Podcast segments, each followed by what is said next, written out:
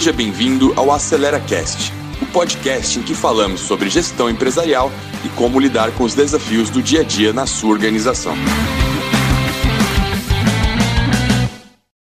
Vamos lá, pessoal. Boa tarde a todos, né? Bem-vindos aí ao nosso Acelera Cast. Mais um, uma conversa hoje bem bacana. Temos duas, dois convidados ilustres aí. Apresentar rapidamente a, a professora Dinorá, que é coordenadora do, do mestrado em administração, pro, mestrado profissional em administração, gestão, internacionalização e logística, e do, da parte de negócios internacionais da Univale. Né? A professora Dinorá tem vários artigos publicados em, em revistas no mundo todo aí, um profissional altamente competente.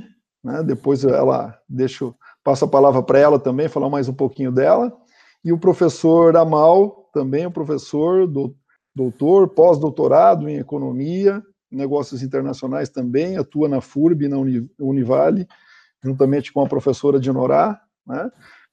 Mais uma vez, gostaria de agradecer bastante a participação, a disponibilidade de vocês, né, de estar, estarem junto conosco aí para a gente trocar né, questões e assuntos referentes à internacionalização das empresas em momento de Covid. Junto conosco também está o, o Jackson Rovina, que é o CEO da, da EUAX, que vai participar da nossa conversa de hoje. Né? Eu acho que a gente tem, tem bastante assunto. A gente estava conversando antes da, do nosso bate-papo, né? Será que dava tempo de a gente encaixar em 45 minutos, 60 minutos a nossa conversa? É, pelo, pelo aquecimento que a gente fez, se deixar, vai para duas horas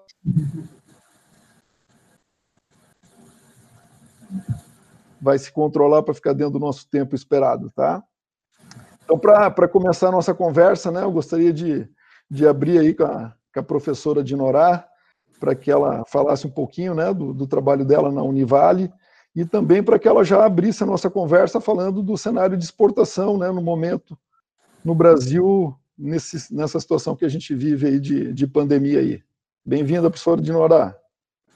Obrigada, Cláudio. Obrigada, Jackson, pela, pelo convite, estar aqui com vocês no dia de hoje, nessa live.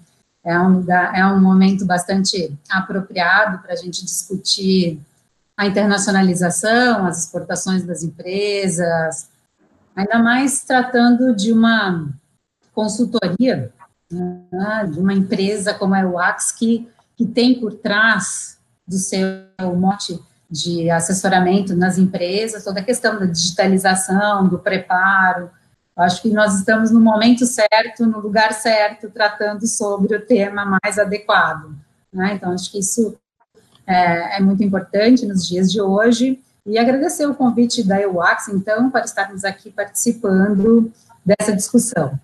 Eu acho que, Cláudio, você já me apresentou super bem, obrigada pelas palavras, né? Na Univale, a gente tem um mestrado profissional em gestão, internacionalização e logística, que foca esses aspectos das estratégias, da gestão, da internacionalização, da logística internacional. Também trabalho no mestrado e doutorado acadêmico, né, um olhar mais teórico sobre também esses aspectos, junto com, com o professor Mohamed Amal. E também trabalho na graduação, consultorias nessa linha da internacionalização das empresas. Né? Então, esse, esse é o foco do trabalho. Legal. Quer, quer comentar já conosco, já a primeira pergunta, né, Dinora, como é que você como é que você está enxergando esse momento da exportação né, no Brasil? É, é um momento que, se olharmos friamente para o dólar, nós temos aí um momento maravilhoso, né? Nós temos aí um cenário incrível, onde um valor da no, nossa moeda está num valor muito baixo, ou seja, as exportações estão é, aumentando e consideravelmente o nosso valor lá fora está baixo. Né? Então, os nossos produtos também têm esse valor abaixo do mercado internacionalmente. Mas não é só disso que as empresas brasileiras que mantêm as suas exportações podem se, se sustentar. Né? Hoje o dólar está 5,60, 5,80, dependendo do, das, tribu, das uh, turbulências políticas, né, ou de outros acontecimentos do cenário brasileiro. Uh, e não é só no dólar que as empresas brasileiras podem se sustentar mesmo, elas precisam ter uma sustentação mais eh, estratégica. Né? Então, eu vejo, como até disse o ministro, nosso ministro da Economia, o Paulo Guedes, neste sábado, numa, num podcast dele também, uh, que as exportações continuam crescendo no Brasil, diferentemente de outros países e que nós estamos no momento ímpar das exportações, mas nós também estamos no final da safra dos, dos alimentos. Né? Então, é natural que nesse período, que nós temos de melhor, que é a agroindústria, a nossa exportação esteja alavancada por, pelo momento da safra. Né? Uhum. E quando isso tudo acabar? Né? Então, nós temos que nos preparar para outros momentos da exportação brasileira e continuar e melhorar também as exportações de produtos mais acabados. Não só dessa matéria-prima, da nossa safra de, da agroindústria. Então, o dólar é um pilar das exportações brasileiras. Mas nós temos que estar olhando para um outro aspecto, né? As empresas precisam se assegurar mais. Então, rede cambial é importante para aquelas que não fizeram ainda, né? é, alguma proteção na oferta dos preços internacionais, isso é, é, é muito relevante, né? Na hora que, é, que o, o empresário faz a oferta do preço do produto, precisa considerar hoje uma margem muito maior do que os 20% que, teoricamente, ele considerava. Ele precisa aumentar essa margem, né? porque é, tem alguns economistas que dizem que o dólar, ao final do ano, volta a 4,20, 4,30, 4,50, porém outros já estão sugerindo um dólar a 6, 7. Né? Então, a margem é muito ampla para a gente ficar apostando em dólar somente alto.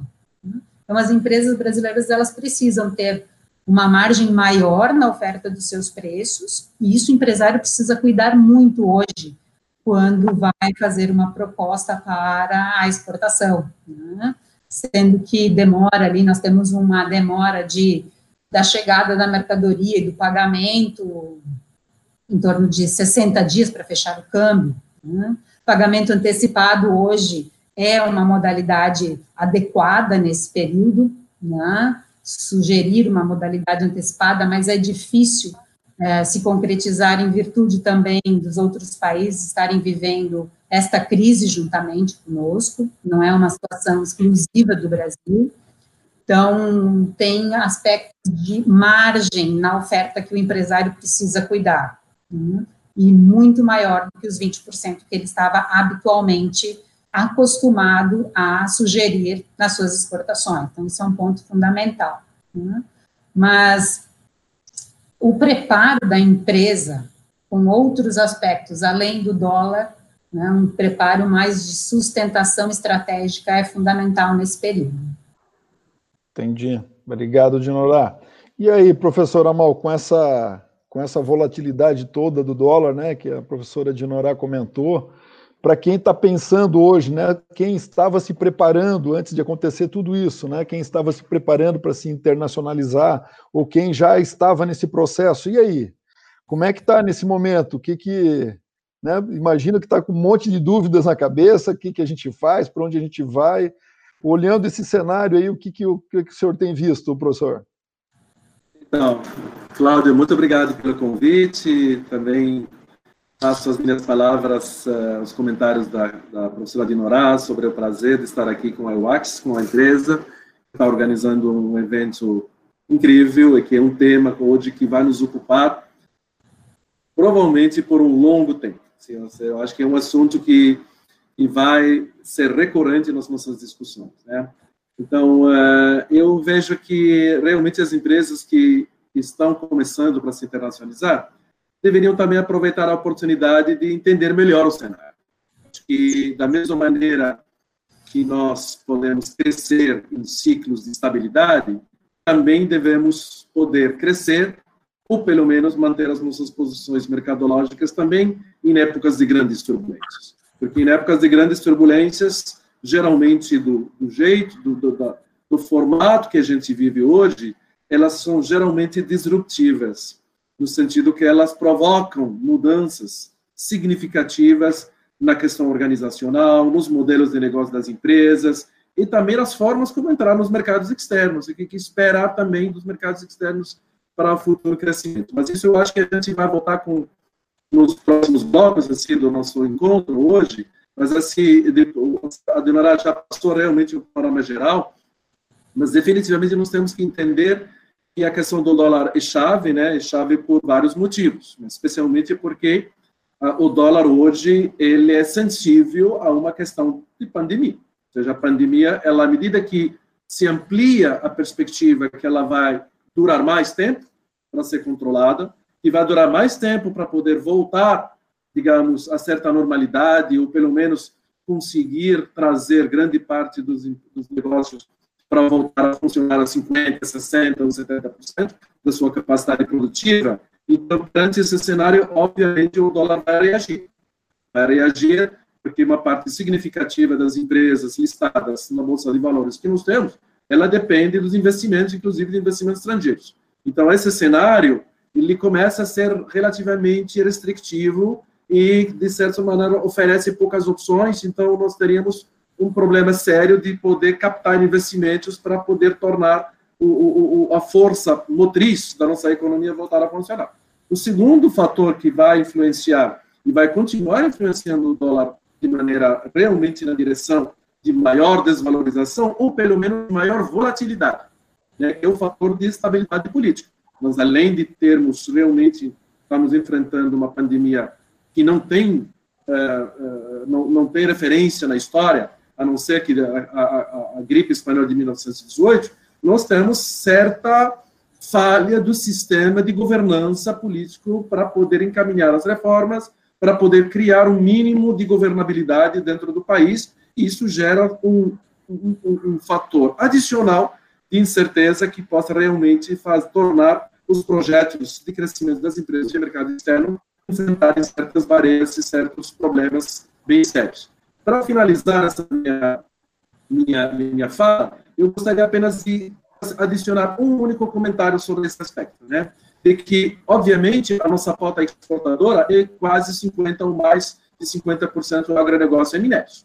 E, digamos, a outra parte da qual é de manufaturados, nós dependemos do mercado como os Estados Unidos, nós dependemos da União Europeia e da Argentina. São os três centros realmente de mercados que hoje captam grande parte da indústria de manufaturados que nós exportamos para o resto do mundo. Para a China, lembrando que nós não exportamos manufaturado, nós exportamos uh, minérios e produtos alimentícios, assim, essa é a nossa pauta. Então, tanto os Estados Unidos, quanto a Argentina, quanto a União Europeia, embora a União Europeia nós temos um acordo de livre comércio, que é a Ordem União Europeia e Mercosul, todos esses mercados devem se retrair significativamente, ou seja, nós, eu imagino que nós vamos ter realmente, embora no agronegócio, nós, provavelmente nós vamos continuar crescendo, mas até que medida o crescimento no agronegócio vai trazer, digamos, uma balança comercial superativa, superavitária do, do patamar dos anos anteriores, eu tenho dúvida, porque realmente a retração vai ser brutal. O segundo trimestre dos Estados Unidos se espera uma queda do PIB de 30%.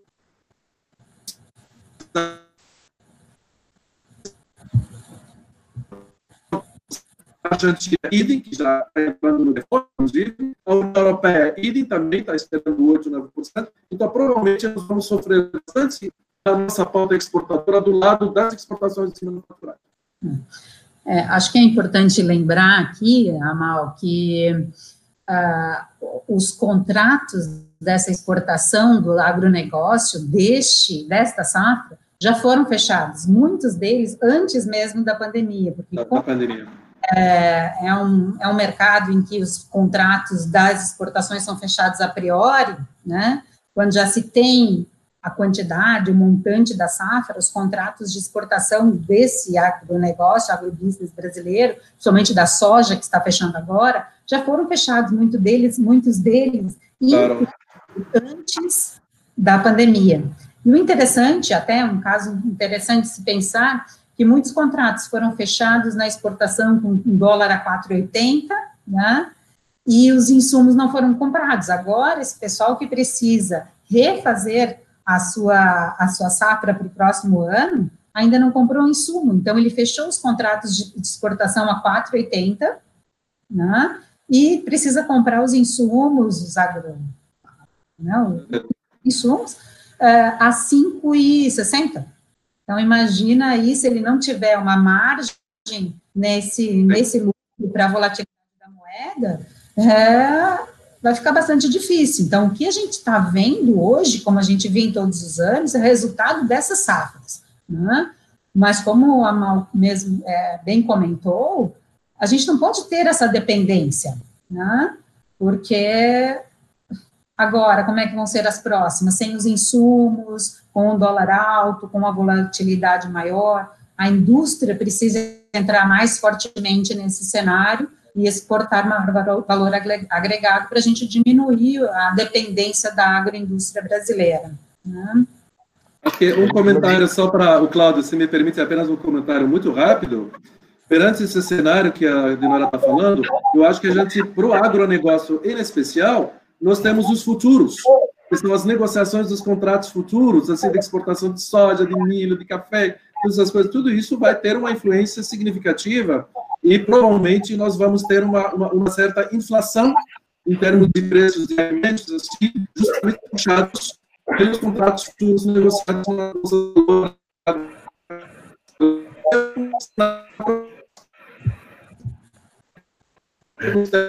Está tá caindo um pouquinho do. Legal. O, acho que o, o Jackson o Rovina quer fazer uma, uma pergunta agora. Rovina, teu microfone está tá desligado aí. Fica à vontade, Rovina. a, gente, a gente só queria saber quanto que vai estar o dólar em dezembro. Vamos fazer um bolão aqui, ver se a gente acerta, né? Não vai ser fácil, né? Mas eu acho que de tudo isso que a gente falou, tem uma palavra que está recorrente, né? Essa incerteza a gente não sabe, e não é só por causa do Covid, né? Por causa do governo, é por causa de política, é, é, é, algumas opções até que a gente tem hoje de, de, de governo fazem esse jogo não ser para amadores, né? É, é, muito difícil. Então a gente fica pensando, a gente ajuda algumas empresas aí na sua seu processo de planejamento estratégico e fica tentando imaginar a cabeça de um empreendedor, de um grande empresário ou de um administrador, né? No momento desse, é, uma coisa é a gente, a gente dizer das benesses de um dólar alto para quem está exportando, a outra coisa é a gente falar assim: agora vamos fazer uma aposta de aumentar nossa capacidade para exportar, né? E, e sem saber quanto vai ser esse dólar daqui a um ano, se vai ser competitivo, se não vai, né? Então, eu acho que essa é uma dúvida, né? Será que a gente vai entrar num caminho onde exportação vai ser bom acho que a outra dúvida que a gente já, já, já começou a falar antes até é será que passaremos a, a, a, ser um provedor de algumas coisas que, que nos últimos anos a gente a gente fez a opção vamos comprar onde é mais barato, né? Ou seja, na, na uhum. Ásia, né? Não vou nem falar China, né? Na Ásia. É, e será que vamos internalizar algumas coisas dessas? Nosso plano estratégico dá para prever isso? Ou é uma uma oportunidade agora aproveitar o dólar, porque porque oportunidade para aproveitar o dólar é quem está com, com, a, com a exportação pronta e não tem um, um, um head, não tem né, uma marra aí, um contrato anterior, né? E aí é, sobrou pouca gente nessa situação, né? E está mais ligado ao mundo financeiro ganhar dinheiro do que do que ao mundo produtivo, né? Então, como é que é para quem é do mundo produtivo aposta no que agora, né? É, é, Jackson, vale lembrar que o importador ele sabe quanto está a conversão da moeda aqui. Isso fica claro no comércio exterior. Né? Eu sei quanto está a, a, a, conversão da moeda é, nos Estados Unidos, na China, na, enfim, euro, dólar, é, ien, todas essas questões do importador e do exportador estão por dentro. Então, ele sabe que com essa taxa do dólar aqui no Brasil, a primeira coisa que ele vai fazer é pedir desconto. Né? Não é que toda essa conversão da moeda vai se transformar em lucro para o exportador. Então, é muito comum, neste momento, em qualquer oscilação para cima da moeda estrangeira, o importador liga para o exportador, mesmo com a mercadoria a caminho, já diz assim: olha, eu só vou aceitar caso você aí me dê um desconto do, de 20% no mínimo, sei que a moeda aumentou 60, é, 30, 40%, enfim, é, preciso de um desconto. Então, isso é, uma, é, é, muito comum nas negociações de exportação e importação, né? O desconto em virtude da volatilidade da moeda. Então, o exportador, na minha opinião, não pode contar com o dólar alto para garantir o lucro das exportações. Ele tem que se sustentar em outros pilares, porque a volatilidade, aí a incerteza é muito grande. Como você falou, a incerteza não está só no Covid, está principalmente aqui no Brasil, num aspecto político, nas incertezas das instituições que não estão fortemente é, isoladas do setor do, do, cenário político. Então, acho que é isso que está interferindo muito nos negócios e principalmente no valor da moeda. Né? Mas você não, não deu teu chute para o bolão. é, deixa eu fazer um comentário, Jackson, a esse respeito. Eu acho que a pior coisa que se pode pedir para o economista é qual será o dólar no final do ano. Isso realmente embora temos modelos matemáticos para prever o dólar, assim, para avaliar, mas eu acho que que a gente vai, pode, com certeza, que a volatilidade vai continuar de maneira bem elevada. Praticamente, o que, que significa isso para as empresas? Com volatilidade alta, o hedge é impossível.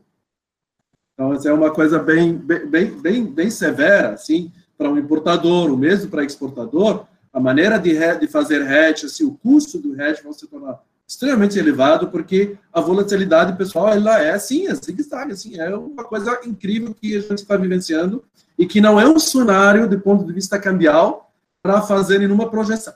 Então, esquece o câmbio, assim, digamos, olha, o, o dólar está muito bom, a 5, 6, 7, vou exportar, eu acho que é equivocado.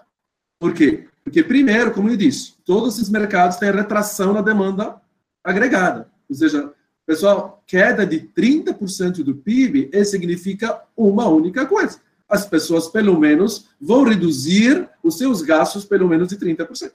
Então, de maneira bem claramente, né? E como o componente de consumo ele tem 60%, então esse fator ele é multiplicador maior que 30%. Ou seja, se pode esperar realmente perante uma retração de 30, a redução da demanda talvez de 50% a 60%. Esse é o cenário. Então, perante esse cenário, vamos dizer que a gente, com câmbio, pode exportar mais? Eu acho que não. Além disso, a projeção da Organização Mundial de Comércio da queda do comércio em torno de 30% a 40% para esse ano. Lembrando, pessoal, que esse desempenho que nós estamos tendo esse ano, ele foi acelerado pela Covid. Esse processo de retração do comércio internacional, tirando o agronegócio e minérios, ele já vem há uns dois, três anos, com a guerra comercial, aumento das barreiras tarifárias, a guerra comercial entre Estados Unidos e China, e um componente hoje de maior estabilidade.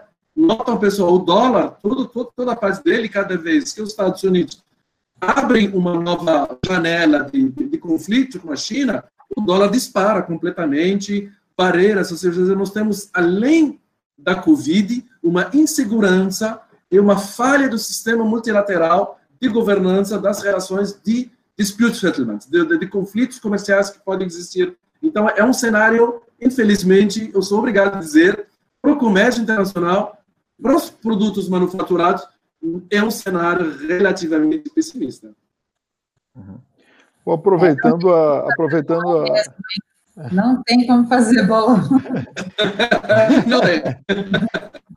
O professor Adinonago, aproveitando a pergunta do, do Jackson ali, né?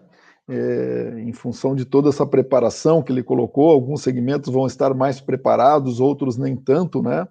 E, uhum. e tendo essa entrada de novos investimentos estrangeiros no mercado, que recomendação que, que você daria né, para o empresário que está pensando na internacionalização né? Ele, ele quer participar dessa cadeia global e, e, se esse é o momento mesmo de aproveitar essa onda ou vai ter uma outra onda depois, né? Então, que recomendação que você daria para quem para quem está nesse momento aí?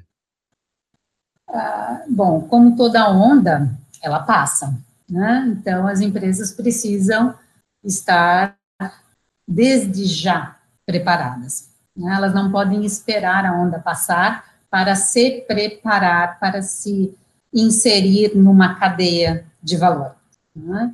É, tem dois pontos na sua pergunta, Cláudio, que ficam bastante evidentes. Uma é este preparo anterior. Mas eu queria voltar num ponto da sua pergunta e comentar um pouquinho sobre é, essa inserção das empresas, desses investimentos estrangeiros, como é que ficam esses investimentos estrangeiros, né? Então, nós temos os investimentos estrangeiros das empresas brasileiras, os novos, aquelas empresas que estavam pensando em é, fazer algum tipo de investimento estrangeiro direto por meio de, uma, de um greenfield, por meio de uma aquisição de empresas no exterior.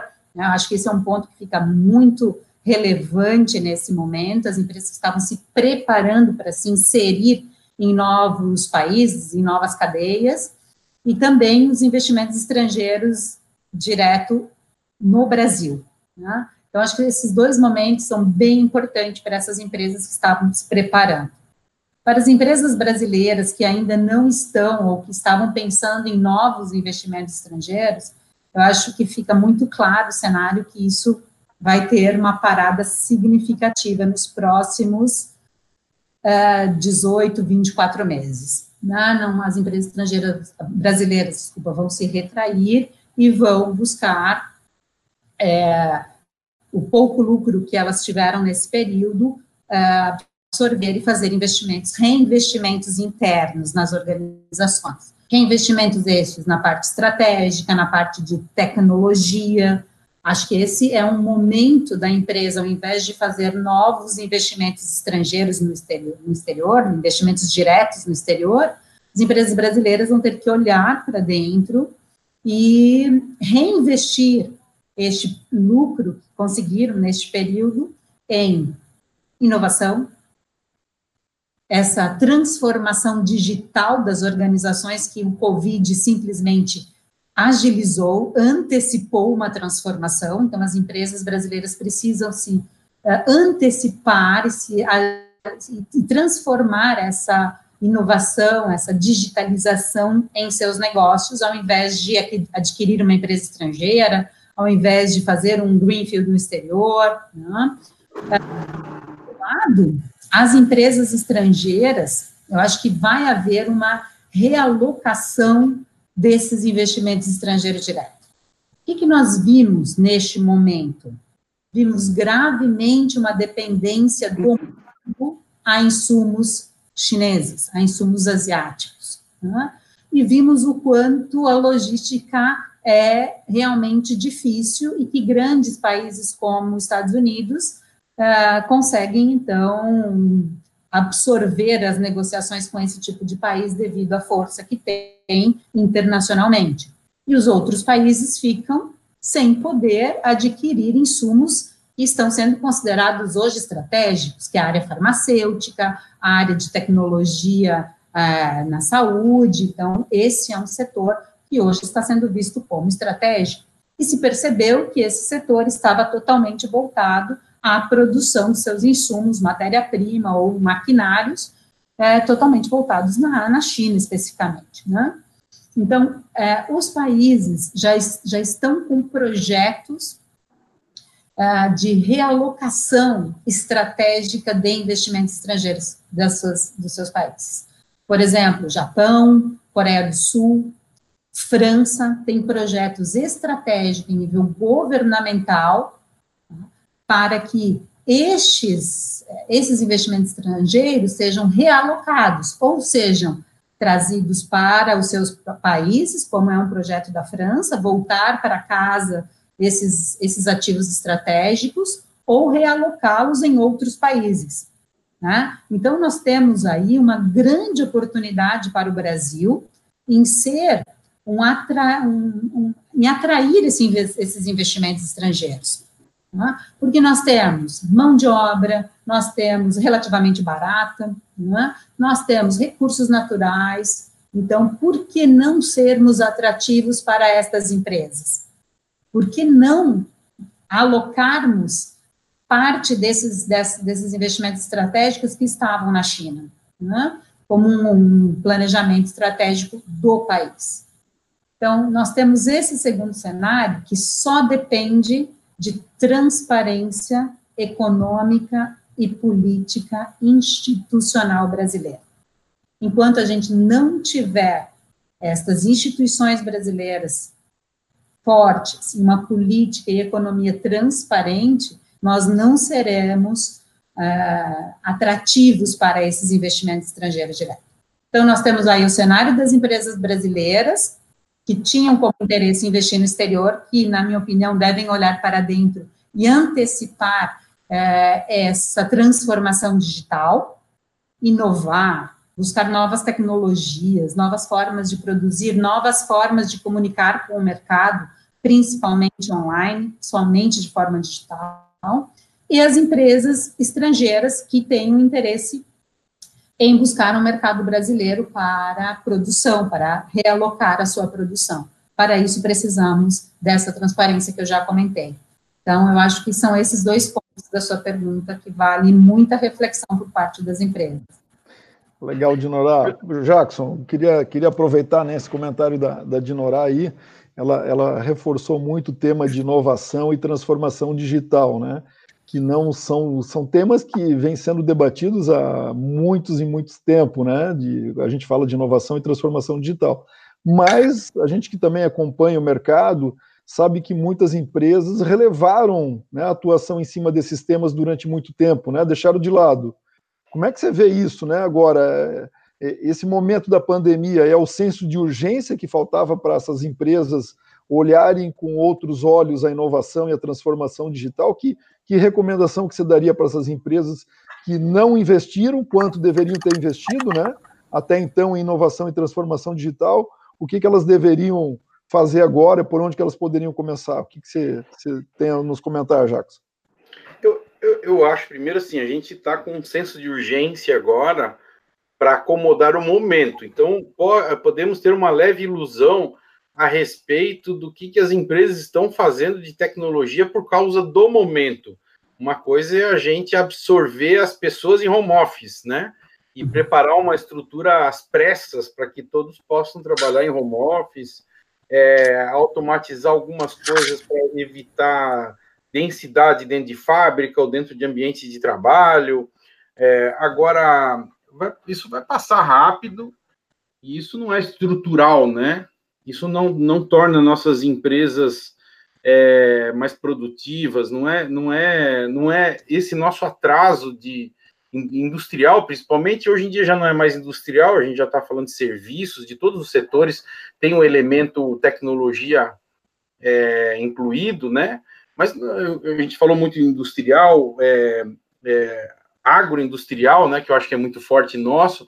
É, então, falamos aí de indústria 4.0, de ter sensores com coleta de dados, com, com planejamento de, de, de resposta a falhas de eficiência, de, de, qualidade, coisas que talvez que talvez nos outros países isso, isso tenha acontecido com mais velocidade do que aqui, justamente pela volatilidade. E essa fica a minha pergunta, né? Eu vou deixar a pergunta para pro, os dois, porque eu não consigo responder nada hoje em dia. É, a gente vai fazer esse, essa lição de casa de ser produtivo a ponto de competir, porque a gente tem um histórico de industrialização forçada, né? O período militar nosso nos, nos, nos mostrou, inclusive, o lado ruim disso, né? Ficamos anos atrasados, pagando caro por produtos que o mundo inteiro consumia barato, e, e, a gente não pode mais passar por isso e forçar uma industrialização por decreto né, presidencial. É, essa industrialização precisa acontecer de outra forma. Será que é o momento de, das empresas falarem não vou mais colocar meu negócio em risco? Ou a gente precisa depender do governo, né, do Estado, impulsionando essa industrialização? Então, quando a gente fala de digitalizar, eu vou, vou, vou tentar traduzir isso por deixar as coisas mais produtivas, deixar nossas empresas mais competitivas, operando com custo mais baixo, né? E com mais qualidade, menos erro, mais eficiência, né? Então, quando a gente fala de digitalização, está falando disso tudo, está falando de indústria 4.0 uhum. e está falando de, de, né, de a gente preparar nossas empresas é, é, para poder ter algumas operações que atendam o mundo e não só o Brasil, né? Eu acho que a instalação, como a Dinorá falou, né, a instalação de, de capital externo no Brasil, é, a gente tem um atrativo muito grande, nós temos 200 milhões de habitantes, né? Só aí a gente já está falando de uma população com consumo que alimenta a instalação de empresas, né? E, e que justifica muita coisa, né? Agora, agora como é que como é que a gente dá uma como é que isso vai acontecer? Será se for acontecer, né? Essa nossa reindustrialização por pela nossa capacidade, ou não vai acontecer, vai ser pela vai ter de ser a forceps, né? Vai ter de ser um decreto presidencial. É, não é não é possível que seja esse o caminho, né? Então, é, será que as empresas com essa volatilidade todas vão vão vão fazer a opção? Vamos nos nos, nos preparar para ser bom em, em algumas coisas? Será que a gente vai ter alguns setores que nós vamos ser bons? Talvez essa seja a pergunta, né? Será que tem alguns setores que é, os empresários e os administradores vão ter vão ter vão ter segurança, né? Mesmo com o mundo volátil, vão ter segurança para ir lá fazer aposta, com o Estado ajudando junto, com o BNDES despejando dinheiro, com investimento externo. Que setores esses são os setores pujantes de, do Brasil, né? Eu acho que a gente tem capacidade para, só pelo nosso mercado interno, de, de melhorar todo, toda a nossa indústria. É, mas não é uma aposta fácil, né? É, eu, eu, eu, queria devolver a pergunta. Vocês acham que setores vão conseguir fazer aposta com essa volatilidade? A gente já está falando de um ano e meio que ninguém sabe o que vai acontecer com o dólar, nem com nada, né? é, com exportações, importações. E, e aí, quem vai, quem vai tomar essa frente? Será que o, o, as, as empresas farão isso por conta própria, com volatilidade? O histórico diz que não, muito poucos fazem, né? O Estado tem de intervir. Qual a intervenção que tem de ter, né? Como é que nós vamos sair desse, dessa armadilha, né, da volatilidade, né? E aí, professor Amal, uma perguntinha bem fácil aí para o senhor ajudar okay, a gente. Muito fácil, muito, muito. Eu acho que, o Jackson, assim, muito obrigado pelas suas reflexões, né? É, muito, muito legal. É, eu acho que a gente precisa distinguir o que é agora, o que é futuro. Né? Eu acho que agora nós sofremos um choque inicial que chama choque da oferta. Significa o quê? A economia parou.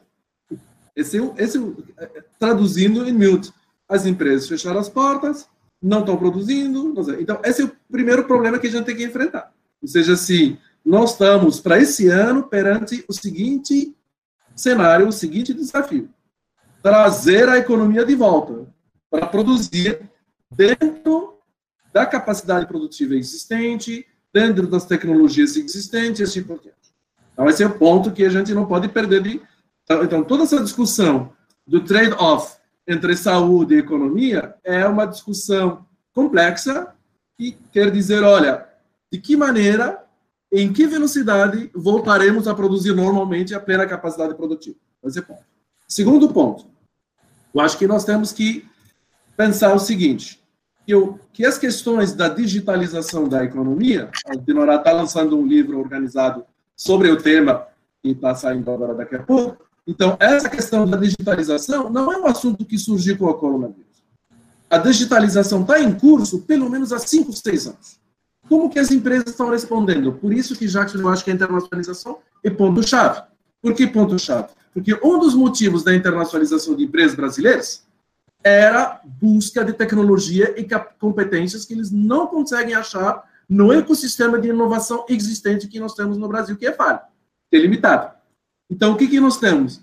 As empresas vão enfrentar o seguinte problema grave, que é o quê? As, os Estados-nação, Estados Unidos, Alemanha, França, eles vão trazer barreiras para fechar contra a transferência de tecnologia, porque é lá onde reside a força maior dessas, dessas regiões e desses países. Portanto, de ponto de vista de longo prazo, nós vamos ter que enfrentar um desafio que está sempre nas gavetas. Como que vamos criar um ecossistema de inovação no qual a gente cria condições para que nós podemos fazer o catch-up da, nova era digital, da tecnologia aberta que nós temos. Né? Então, esses são o terceiro ponto, e aí eu passo a palavra para a Dinora também, de que nós temos que entender que grande parte desse esforço de investimento que as empresas vinham fazendo era mais de 50% financiado pelos lucros realizados no exterior. Esses lucros são em queda brutal, ou seja, nós esperamos, tanto em termos de recebimento, desinvestimento, quanto de empresas brasileiras investindo no exterior, nós vamos ter uma retração significativa, porque é um momento de otimização dos recursos para preservar posições mercadológicas. E, e, e, e o último, último, talvez assim, de que, basicamente, nós temos que saber como administrar essa retração. Nós vamos administrar essa retração desconectando completamente. Isso é, eu diria, é muito complexo, né? E quais são os modelos de negócio que nós vamos ter que começar a desenvolver para gerenciar esse processo com o mínimo de perto? Adicione mais perguntas, né? É, eu acho, eu acho que essa discussão a gente poderia ficar aqui a noite inteira, né? É, mas já que você levantou um ponto muito interessante, né, que é a questão, ah, as empresas tiveram que é, se transformar da noite para o dia, né, vendendo fisicamente para vender online, novos sistemas produtivos.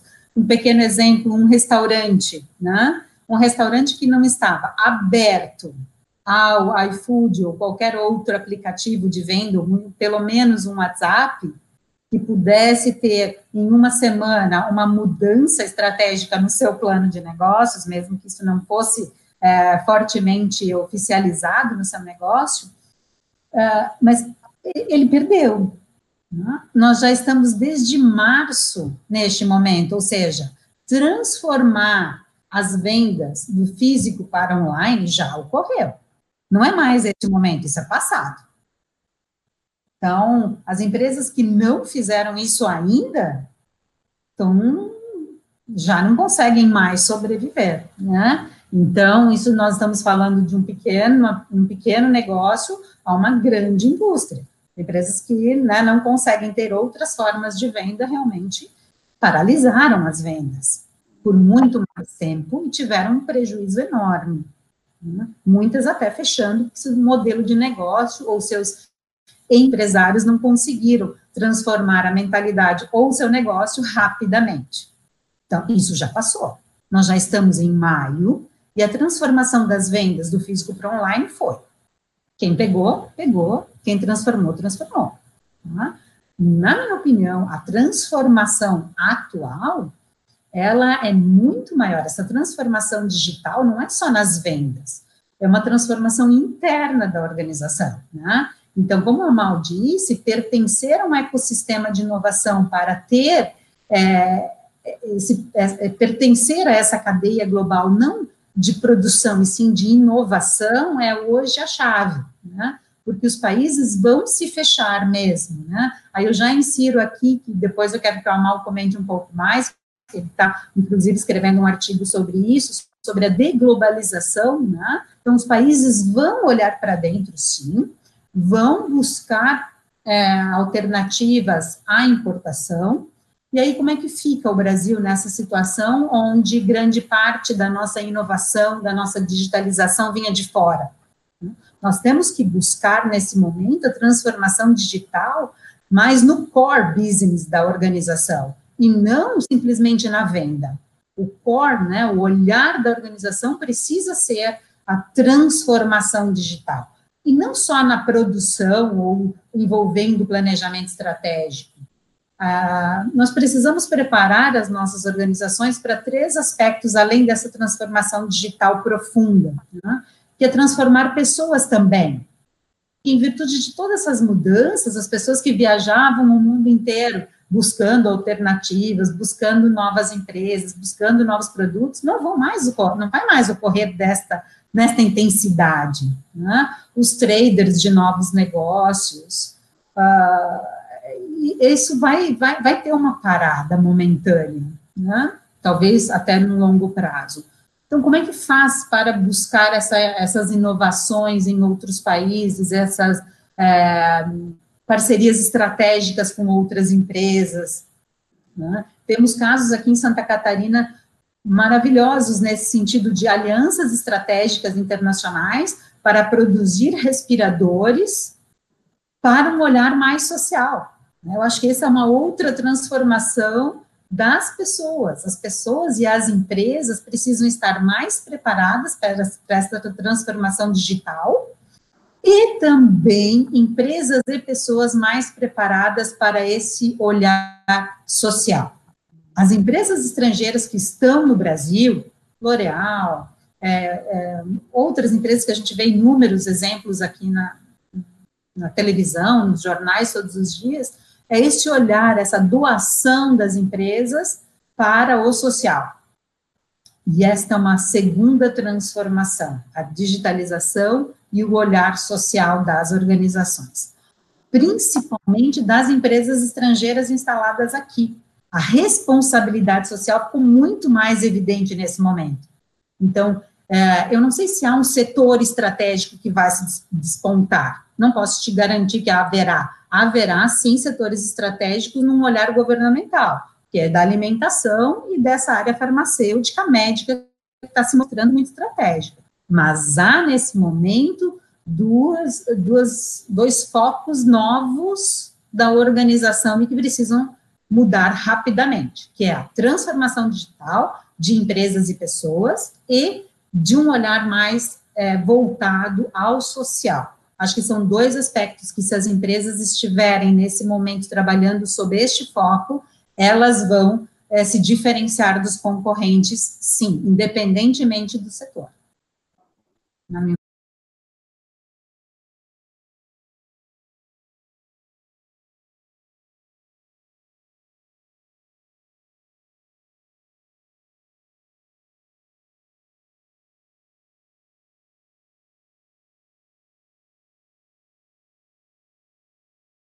para as cadeias globais de valor é eminentemente geopolítico hoje. E essa, a, a, a, deglobalização, ela possui esse caráter, ela nasceu em função desse caráter, evoluiu nesse caráter, e a Covid está fortalecendo esse caráter político de intervencionismo do Estado de maneira extremamente radical. Terminei, Cláudio. Voltou a bola, né? Devolver a bola para o Jackson. Voltou a bola, Jackson. Está contigo a bola de novo aí. Jackson, a bola está contigo. É só comentar, né, que a gente vê aí, para que fique claro esse aspecto da deglobalização, a gente já vê aspectos como o Brexit, né, como um exemplo deste, é, deste movimento da deglobalização. Né? Então, aí temos um exemplo claro de que há essa onda da deglobalização, e agora com a Covid há ainda mais uma aceleração nesse aspecto da deglobalização, em virtude dessa dependência asiática dos produtos estratégicos. Acho que isso, esse é um olhar, né, que o Jackson até falou, que são quais são os setores que vão despontar, né? É, são setores estratégicos que, em virtude da pandemia, se sentiu a necessidade e se sentiu dificuldade de acesso. Então, são setores que os governos, pelo menos, vão interferir mais e haverá um olhar mais estratégico de políticas uh, nacionais para uma para retrair esses investimentos estrangeiros lá na Ásia e voltar esses produtos para os países ou para países onde há maior e melhor acesso, principalmente logístico. Acho que esse é um ponto central da questão da, talvez um comentário sobre as questões, que setores são estratégicos. Se nós olhamos essa onda de deglobalização desde os anos 2016, 2017, se nós olharmos os discursos dos políticos, todo setor é estratégico. E sabe por que essa discussão de estratégico? Porque, pelo menos, para fazer um salvaguarda dentro das regras da OMC. Porque se você considerar que é um, que, que um, que um, que um, um setor estratégico, você foge ao princípio da nação mais favorecida. E você pode aplicar as tarifas que lhe se dá o prazo de três anos, e você pode ampliar para quatro, para cinco, e você pode fazer. Então, a onda de, de discussão do que, que é um setor estratégico é uma onda eminentemente que responde a preocupações populistas dentro de governos. Começou lá no Reino Unido, nos Estados Unidos e assim por diante. Então, o que são setores estratégicos? Aqueles, eu acho que qualquer um pode, pode, pode servir. Pode servir. Agora, é o seguinte: cada país vai realmente definir sua política de desenvolvimento daqui para frente, com base nesse novo cenário, e decidir onde, onde que eu vou investir em pesquisa e desenvolvimento, onde eu vou fortalecer o ecossistema de inovação, onde que eu vou atrair novas empresas, porque eu não tenho competências para isso. Então, essas perguntas são básicas, aparentemente que são fáceis de fazer, mas nem sempre, porque tem um componente político que atrapalha, muitas vezes, uma clareza sobre esses, essas linhas. Né? Então, o risco de que o governo está intervindo de maneira maciça nessa aqui, obviamente tem sentido. Ele precisa recuperar a oferta, precisa trazer a economia de volta, precisa trazer, distribuir dinheiro para pessoas que não têm mais emprego. Então, essa intervenção é legítima, é acordo. Só que esse, no Brasil nós temos um histórico muito grave. Cada vez que se apresenta essas oportunidades, o governo, ele simplesmente torna radical, passa a intervir nas regras de jogo do próprio mercado, torna os processos menos eficientes, intervém na alocação dos recursos e gera, de novo, um programa nacionalista que, desta vez, nós sabemos sim que deu errado no passado.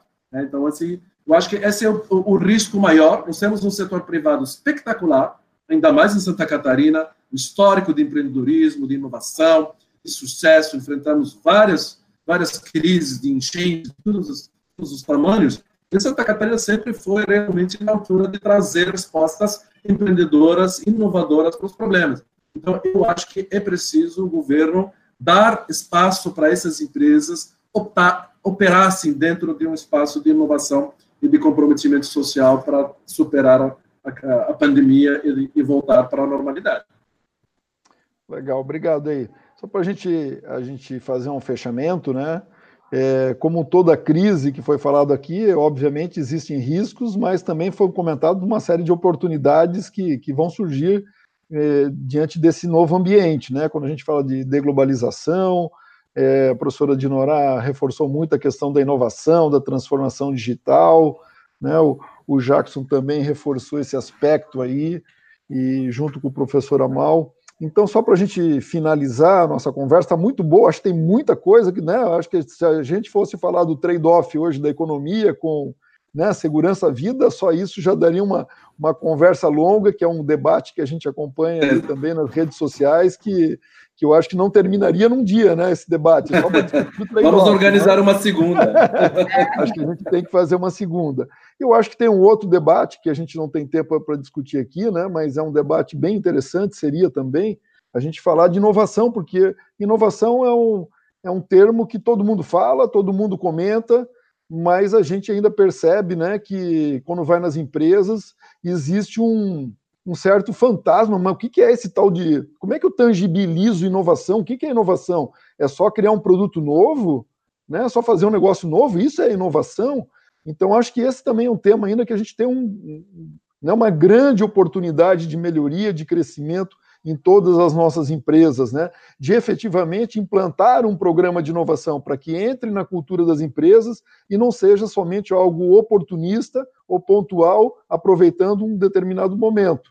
Né? Então, as empresas precisam entender que inovação ela deve fazer parte de um programa de desenvolvimento, não é algo só nesse momento aqui, né, que levou, por isso que eu falei, a gente, claro que está num senso de urgência que pressionou as empresas a agirem rápido, a ter uma atuação mais rápida, a inovar rapidamente, mas para esse momento. Mas inovação não é só isso, né?